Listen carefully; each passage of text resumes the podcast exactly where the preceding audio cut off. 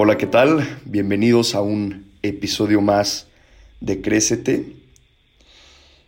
Y bueno, el día de hoy traigo un invitado pues muy especial para mí. Me conoció desde la infancia, desde sexto de primaria, en el colegio. Yo vengo a presentarles a Juan Pablo Menéndez Riestra. Y esta persona pues fue un gran ejemplo para mí fue, es todavía un gran amigo para mí, un muy buen ejemplo de líder, una persona completamente moral. Y pues la verdad es muy bueno con el tema de la educación. Él me acompañó en mi etapa, pues en mi etapa de primaria, en mi etapa de secundaria, en mi etapa de prepa.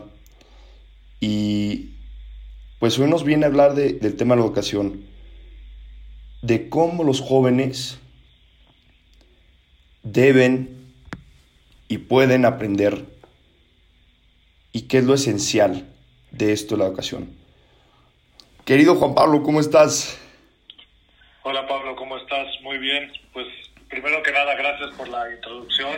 Eh, no merezco tantas palabras este, tan increíbles de tu parte y te agradezco también la, la, invitación a, a, a Crécete.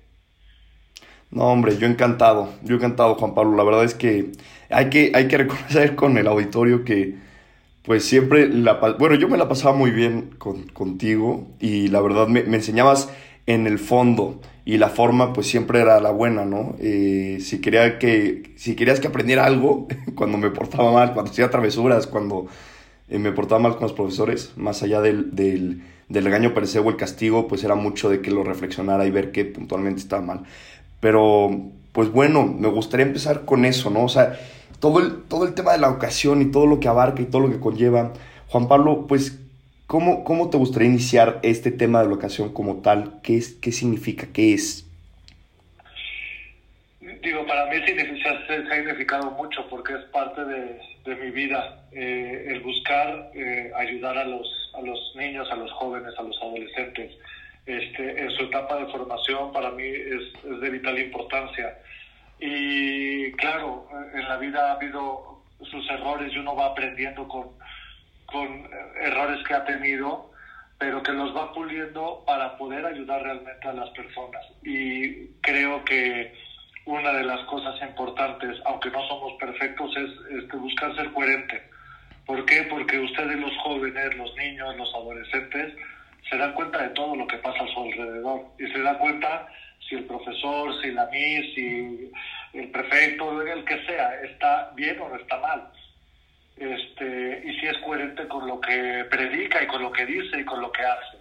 Y eso es muy importante para la vida de un adolescente este, terminas recordando muchas veces a lo mejor al profesor más exigente, pero porque era coherente en lo que hacía y decía, ¿no? Eh, entonces yo creo que tiene mucho que ver eh, por ahí y la verdad pues la educación es, es mi pasión, ¿no? Sí. ¿Y cuánto, cuánto llevas, cuánto llevas ya eh, trabajando en este sector en la educación, Juan Pablo? Prácticamente llevo fácil casi como 16 años más o menos, este, contando unos periodos que estuve trabajando en, en, un colegio en, Colombia y luego en un colegio en, Venezuela. Este, y después aquí en México, pues sí, ya llevo más o menos como 16 años trabajando en, lo que es la educación y la formación de, jóvenes. ¿Cuáles son los, digamos, las los puntos más importantes, eh, sobre todo como para tener pues todos los que estamos escuchando nuestra checklist de también a ver cómo estamos, ¿no? Pero ¿cuáles considerarías tú que son los puntos más importantes de cara a, nuestra educación que crees que son que debemos pulir, ya sean las mujeres o en los hombres? O sea, digamos, pongamos un ejemplo rápido, supongamos que en los hombres eh, uno de los puntos esenciales podría ser pues es el tema de, la masculinidad en sí, o sea, de realmente ser un cuate que es valiente, un cuate que pues se sabe enfrentar hacia las diferentes situaciones de la vida, que no tiene miedo, que, o, que sí tiene miedo, pero sabe enfrentarlo y sabe trabajarlo. ¿Cuáles serían esos puntos de cara a la mujer y de cara al hombre? Ok, eh, mira, yo creo que este, a lo mejor podemos poner este, tres puntos básicos para, para, para todos y después a lo mejor este, centrarnos un poco en, los hombres y en las, en las mujeres. Eh, una de las cosas es, primero importante, saber que tú eres dueño de tu propia historia. Eh, sí tiene mucha influencia lo que, lo que tus este, van aportando en tu vida, pero conforme va pasando el tiempo tú te tienes que ir dando cuenta que tú eres el que está a escribir en, tu vida. Sí. Entonces es muy importante que, que, te des cuenta que tú eres dueño de tu propia de tu propia vida y tus papás son tus orientadores, los que te ayudan, los que te eh, y otro tipo de adultos que te ayudan a, a ver eh, por dónde caminar. ¿Por qué? Porque ellos ya recorrieron ese, ese camino. Pero de todas maneras, el que se está forjando su historia eres tú mismo. Sí. Entonces tienes que tener claro hacia dónde vas. Ay, pero en un adolescente, ¿no? mucha gente ya a estas alturas sí lo tiene claro. Hay personas que no, pero hay personas que sí tienen claro hacia dónde van a ir. Y hay mucha gente que también se da cuenta de esto cuando le pasa algo en su vida, algo que marca. Eh, la pérdida de algún familiar cercano, la pérdida de, algún amigo, este, este tipo de cosas que van marcando, o alguna situación personal que ellos viven, este, que te puede marcar para impulsarte esa historia. Yo lo veía, por ejemplo, digo, y perdón por ponerte el ejemplo, pero yo lo veía en ti. Una persona que sabía desde niño por dónde, por, por dónde quería caminar y tú te puedes ir dando cuenta y lo puedes hacer y ver hasta lo que has logrado ahorita.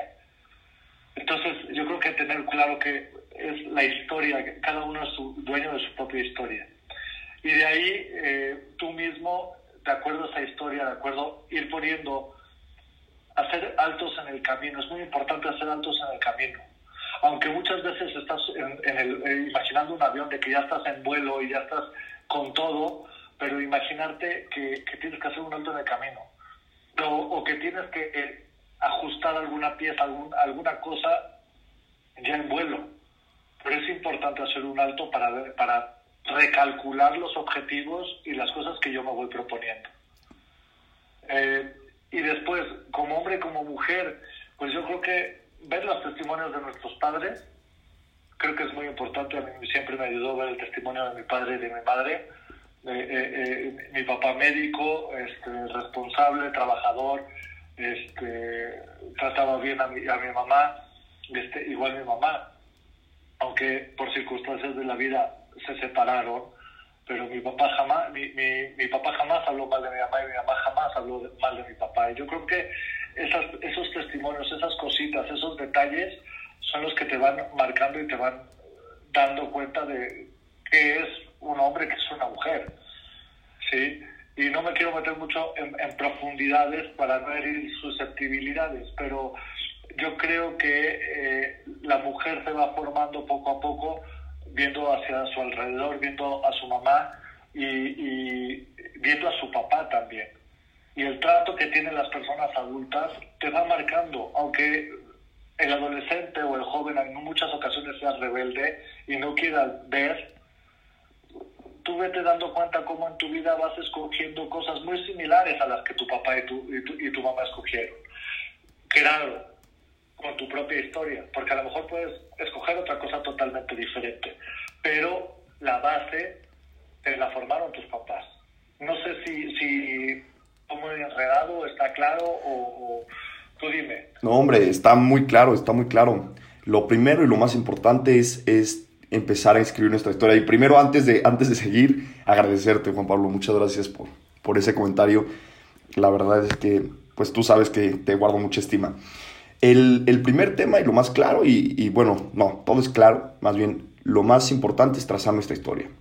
Punto número dos, muy claro, igual, es el tema de empezar a ver a nuestros padres. Empezar a ver a nuestra madre, empezar a ver a nuestro padre, como hombre, como mujer, dependiendo eh, si eres hombre o mujer, ver a qué perfil pues te estás llegando más a comprar, copiarle ejemplos o copiarle cariño Y yo creo que el paso 3, también, corrígeme si me equivoco, pero es justo el tema de ir desmenuzando de con qué me quedo de cada persona, ¿no? Con qué me quedo de mi papá, con qué me quedo de mi mamá, porque sabemos pues que nadie en el mundo es perfecto, ¿no? Y tú que estás escuchando el podcast, pues sabes y tienes esto en la mente de que pues los padres no son perfectos, hacen todo lo que pueden por, por hacer las cosas bien y seguramente ellos también les gustaría que tuviéramos este discernimiento, digamos, de qué es lo bueno que le puedo copiar a mi mamá, qué es, qué es lo bueno que le puedo copiar a mi papá. ¿Correcto, Juan Pablo? Eh, eh, exacto, y, sí, no somos perfectos, pero tú mismo te vas dando cuenta. Eh, ¿Y sabes cómo te das cuenta? Cuando tu papá o tu mamá cometen un error y se levantan. Cuando, cuando tu papá y tu mamá reconocen esa, esa, ese, sí, ese error, ese, esa piedrita en el camino que todo mundo tiene entonces, es muy importante reconocer. Ahora, no juzgar, porque pues, nosotros no somos quienes para juzgar, pero reconocer nuestro error para poder ser mejores. Eh, todas las personas de éxito, todas las personas de éxito, quieras o no, siempre han pasado por algún fracaso. Nuestros papás, la gente de éxito, la gente que tiene, eh, puede ser Carlos Slim, puedes poner Bill Gates, puedes poner a quien quieras. Todo el mundo pasó por un momento de fracaso pero ese momento de fracaso fue su trampolín para darse cuenta de lo que falló y todo. Igual, yo al crear mi propia historia, puedo ver que hay cosas de mi papá y de mi mamá que no me checan, pero puedo usarlo de trampolín para decir, voy a ser mejor persona, ¿no? Y aceptar a mis papás como, como son pero pues nos cuesta mucho, al adolescente le cuesta mucho ver eso. Eso lo empieza a ver más o menos en la juventud, cuando empieza a él a tomar sus decisiones importantes en la vida, qué carrera estudiar, qué tal. Todo eso va teniendo una influencia en ti. Sí, y una vez que, digamos, esta etapa joven en que ya estamos teniendo, pues, ¿qué serán? 17, 18 años, 19 aproximadamente, ya empezamos a considerar eso dentro de nuestro entorno. Exactamente. Cuando, exactamente, puedes ir, vas poniendo, eh, en tu vida vas madurando todo eso que has aprendido. Yo ayer escuchaba justo una plática de, de un profesor eh, español que, que, admiro mucho y que sigo mucho, que es César Bona, que lo recomiendo que, que, lo lean y que escuchen sus conferencias. Y él, él habló un poco de esto, de tenemos que tener las herramientas. Para formar tu futuro, tenemos que tener las herramientas hoy y pensar en el hoy. Y entonces tienes que ir sacando tú tus propias herramientas. Y cada vez ustedes, los jóvenes, tienen mucho más herramientas que las que teníamos en anteriormente. Entonces es muy importante pensar en eso. ¿Qué herramientas tengo hoy? Y buscarlas. Hay, hay jóvenes que buscan estas herramientas mucho más rápido que otros, pero eso es conforme al desarrollo y a la historia de cada uno. Entonces es muy importante eso, ver qué herramientas necesito hoy para forjar mi futuro. Y si tú sabes solucionar problemas, sabes ser crítico, este, en el momento de hoy, el día de mañana lo vas a tener mucho más fácil. ¿Por qué? Porque forjaste día a día las herramientas que necesitabas al día. Y estas herramientas, Juan Pablo, ¿cuál considerarías, em, cuáles considerarías tú que, fue, que serán, digamos, básicas? O cómo identificarlas, ¿no? Cómo identificar qué es una buena herramienta que nos, que nos pueda ayudar.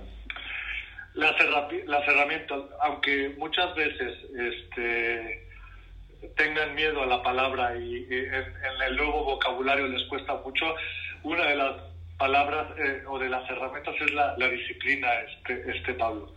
El, trazarme, este, muchas veces dices, dice la gente, sí hay que romper rutinas, sí, sí hay que romper rutinas, hay que romper esquemas, pero eso es mientras vas recalculando, mientras vas viendo si mi horario me sirvió, si mi, este, mi, el horario, el objetivo que me puse, me lo tracé.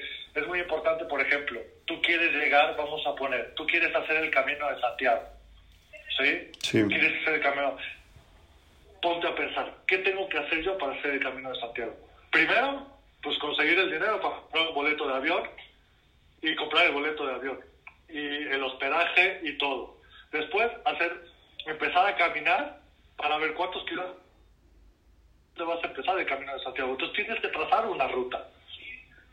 Y de ahí, después de que traces esa ruta y de que traces todo eso, pues tienes que reflexionar. Este, este ejercicio me gusta mucho. Imagínate, escríbelo en un papel, después lo dejas, así como hacen muchos escritores, como hacen muchos, eh, mucha gente cuando escribe, que hace un escrito sobre algún tema, lo deja, este, lo sigue meditando y después lo vuelve a tomar y hace el recálculo, hace, afina los detalles. Entonces, igual en un viaje, igual en, en, la vida del joven, ¿qué necesito yo para cumplir esto? Quiero ser jugador de fútbol, quiero ser influencer, este, quiero hacer podcast, quiero hacer, bueno, ¿qué tengo que hacer? ¿Sí? ¿Qué tengo que hacer? Y trazar el cálculo. Y creo que eso le va a ayudar a todo el mundo, tener esa herramienta de hacer un plan, una hoja de ruta, es vital, es vital la hoja de ruta, justamente yo creo que también coincido contigo 100% y esto pues de cara a cualquier actividad, ¿estamos de acuerdo? Exactamente, exactamente. Y creo que es parte, y es, es parte de una, de una disciplina, ¿no? Este, La gente tiene miedo, piensa que la disciplina es, este, como se decía antes, que la, la, la, letra con sangre entra. No, no, no, es, es de crearte una disciplina, una, una rutina que hay que romper rutinas, que hay que romper esquemas, que hay que hacer un alto en el camino, sí. ¿Por qué? Porque a veces nos quedamos en nuestra zona de confort y ahí es cuando vienen los problemas. El adolescente se queda en la zona de confort. En el mundo en el que vivimos, Pablo, es el mundo de la facilidad, el mundo de este, lo fácil. O sea, tuve este, muchos eslogans por ejemplo, y, no quiero hacerte publicidad y, espero que no nos cobren por esta publicidad, pero eh, antes tenía la de apaga tu sed.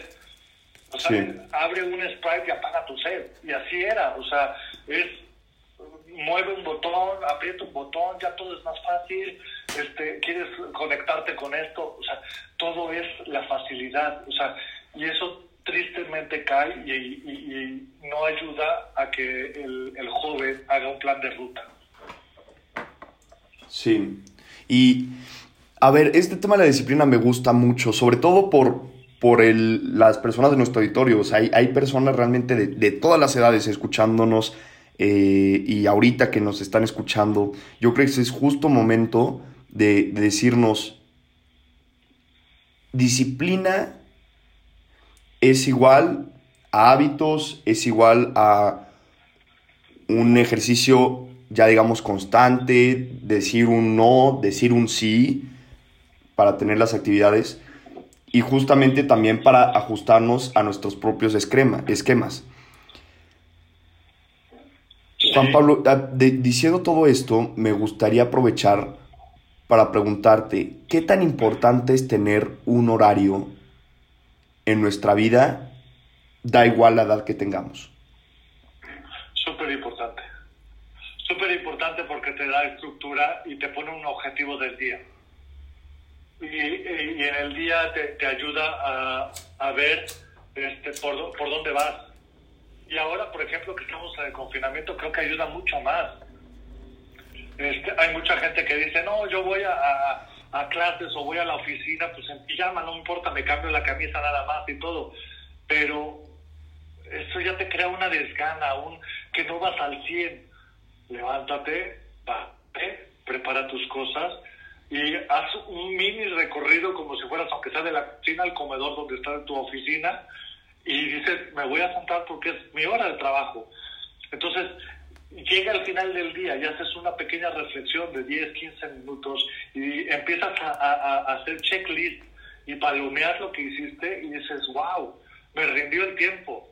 Pude leer, pude este, contestar correos, pude atender a esta persona, este, además pude hacer de más porque aproveché mi tiempo al máximo, que me sobró y hice esto, porque también es, es bueno tener un tiempo libre, un tiempo, un tiempo muerto, un tiempo de, de, de relax ¿sí? Pero es muy importante eh, crearte una estructura, que de vez en cuando romper esquemas y decir, hoy no voy a tocar absolutamente la computadora, no voy a voy a disfrutar este momento, ¿sí?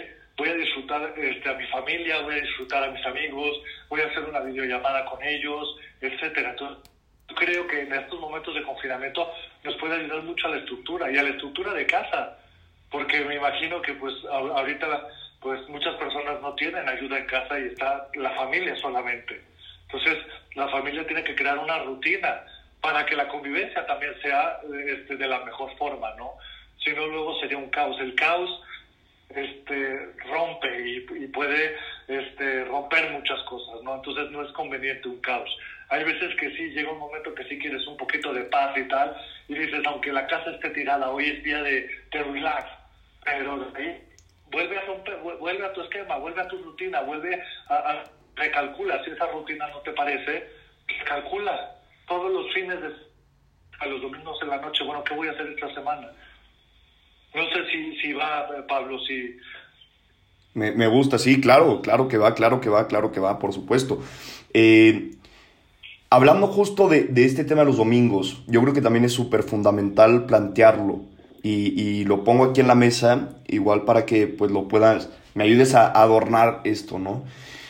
El tema del, de poderte plantear en la semana qué quieres lograr, no solamente es una vez ya que ya tengamos trazado y ya nos identifiquemos parte de nuestra historia, sino también pues probarte que puedes lograr muchas cosas, ¿no? Quiero, o sea, como joven, eh, como adolescente, como joven, como una persona adulta, yo creo que muchas veces no nos damos cuenta de nuestra capacidad y lo que podemos llegar a lograr si nos planteamos las cosas dentro de un horario eh, estructurado y también, como tú decías, que nos da mucha productividad.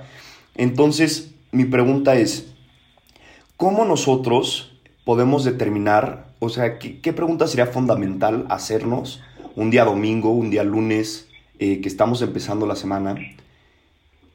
¿Qué vamos a hacer además de nuestro día normal, además de ir a clases, además de ir a la universidad, de ir al trabajo? ¿Qué podría ser un plus que nos podríamos preguntar para ir mejorando de forma constante? Yo creo que algo muy importante es qué quiero lograr en esta, eh, en, esta semana y qué voy a hacer esta semana para crecer más como persona. ¿Qué, qué, qué, voy a buscar esta semana para yo eh, encontrar y lograr subir un escalón más? Claro, si lo tienes muy claro y tienes y estás trabajando duro sobre eso, claro que puede venir un día donde estés, donde no, de las cosas no te salgan donde salió mal eh, la entrevista que tuviste, donde salió mal este, la, este, la llamada, donde salió mal el mail que mandaste, no lo querías mandar así. O sea, hay días donde, y más ahora que estamos, digo, que no podemos salir a, la calle a, distraernos a un centro comercial o salir al súper, aunque sea, ¿no? Yo creo que es muy claro que tú te propongas y digas qué es lo que quiero lograr y cómo cómo quiero crecer, qué, qué, qué escalón quiero subir esta semana. ¿Qué escalón quiero subir esta semana y a dónde quiero llegar? Como persona, porque es muy importante. Mira, Pablo, algo que, que es muy importante para todos, ¿eh? Para todos. Y esto lo tengo muy claro desde que, de verdad, me lo he metido mucho en la cabeza. Si tú, formador, lo que seas, joven, adolescente, tal, tal, tal, pero tú, si no estás bien, tu alrededor no está bien. Entonces, ¿qué pasa con un niño y un adolescente? Si sus papás no están bien, el niño y el adolescente no va a estar bien, porque automáticamente vas a tomar los problemas del papá y de la mamá. Entonces, este, el adolescente, sus papás tienen que darle herramientas para y buscar ayuda profesional para que el niño esté bien y para que los papás estén bien. Si los papás están bien, el niño va a estar bien. Entonces es muy importante buscar esas herramientas para, para estar bien. ¿Qué puede hacer un joven? Un joven que se va dando cuenta de las cosas, que tiene conciencia, como tú decías, 17, 18 años, pues buscar ayuda. Una ayuda espiritual, una ayuda profesional en psicología, lo que sea. Piensan que ir al psicólogo es...